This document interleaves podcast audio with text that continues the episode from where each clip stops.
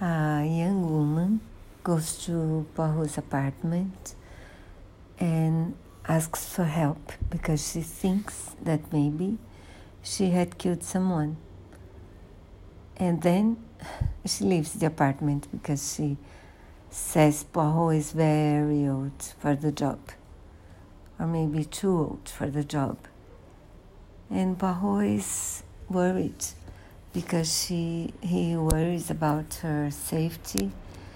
He uh, wants to know uh, who was killed, and he finally discovers through his friend, Mrs. Oliver, the writer from other books, that her, the girl is uh, her name is Norma.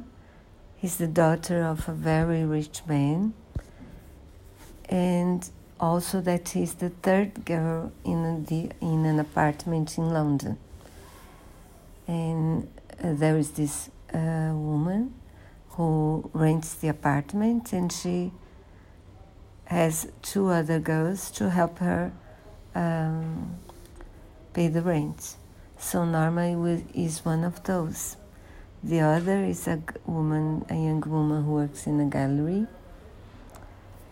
and it's a bit complicated, maybe too complicated. But Poirot finally uh, is able to explain everything, and the end is very nice. So it's a good one, not one of the best anyway, but a good one. And if you are like me reading all Poirot's, you cannot miss it.